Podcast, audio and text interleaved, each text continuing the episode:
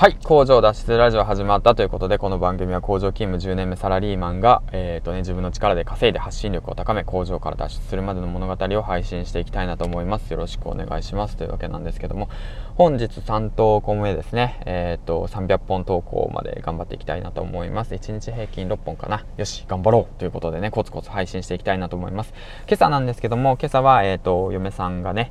えっ、ー、と、誕生日なので、最近言葉の勉強をしているので、うん、今年に入り言葉の勉強を始めましたね。ハテナブログ、ワードプレス、あとはノート、あとツイッターの方でね、言葉というものを述べて、まあ、交流という形でね、まあ、勉強しておりますということなんですけども、うん。で、えっとね、プレゼントとしてね、手紙を書きました。久しぶりに。久しぶりに手紙書きましたね。31歳になって手紙を書くことなんてなかったんで、今年ね。うん、皆さんは手紙の方書きますか？普段。うん、手紙っていいですよ。言葉にね、言葉をね、えー、紙に書くってことはね、とても素敵なことだと思いましたというわけでね、今回何話していこうかなと思っていて、うん。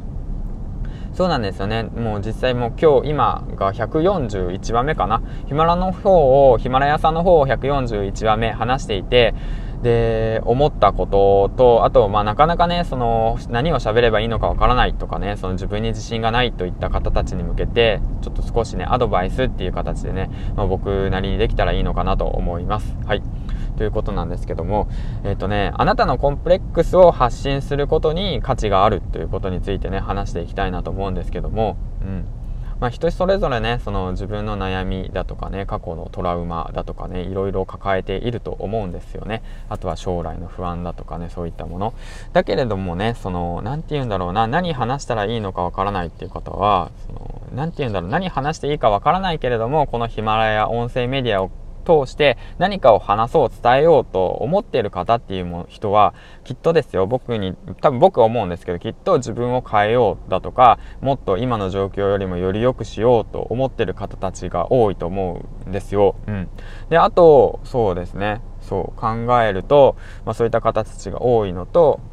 これからねもっと自分をアピールしていこうとか変えていこうっていう方たちですね、まあ、さっきと同じこと言ったかもしれないですけどが多いのかなと思うんですけど。でじゃあ一体じゃあ何を話せばいいのかなと、まあ、人と比べて、まあ、僕なんかとか私なんかとかね特に何もいいことないしとかっていう方たちいると思うんですけど、まあ、僕もそうなんですよ。僕もね、えーと、借金背負ったりだとか、まあ、言うこと聞かなかったりだとかね社長に嫌われたりだとかまあいろいろあるんですけども、うん、そうそう友達少なかったりだとかね、うん、そうなんですよ。いろいろコンプレックスとか悩みとかね、まあ、ハゲたりだとかとかねしてたしてたんですよ。一時期してで引きこもってた時期とかもあったんですよね。まあだけれどもそういう時期を振り返ってで今こうやってねヒマラヤの音声メディアでこうやって音声で発信できることっていうことを今回141回目まで繰り返してきてで思ったことなんですけどもやはりそういったね何を話そうかわからない。だけれども何かを伝えたいって思う方たちっていうのは今そのいるその自分のコンプレックスを話すべきだと僕は思います。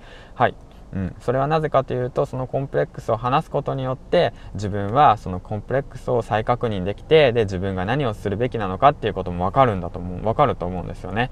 うん、分かるんですよ。振り返れるんですよね。だからまあ僕もこの141話配信してるんですけど僕も過去の放送振り返りますよ。振り返るんですそしたら何言ってんだこいつはみたいになるんですよね。こんなこと言っときながら僕そういえばまだまだだなとか言ってコンプレックスのこととか見てなんか笑ったりだとかあそうだなコンプレックスが今こういう強みになってるなだとかね。そういったことを振り返ることができるんですよ。だからねその何て言うんだろうな。誰かが見てくれるために配信する誰かのために配信するっていうこともすごいとても大切なことですよ。うんうん。だけどもその自分のために配信したことが誰かのためになるってことを思ったら自分のねコンプレックスや悩みを配信するってこともね何ていうの僕にとってはすごく自分のためになるのかなっていうことをふと思いながらね今回もまた放送してるわけなんですけども。うん。まあだから何が言いたいかというと自分のコンプレックスは強みですよということですね。うん。だからそのコンプレックスをさらけ出していきましょうというわけなんですけども堀江さんもの本もねいろいろ読んでるんですけども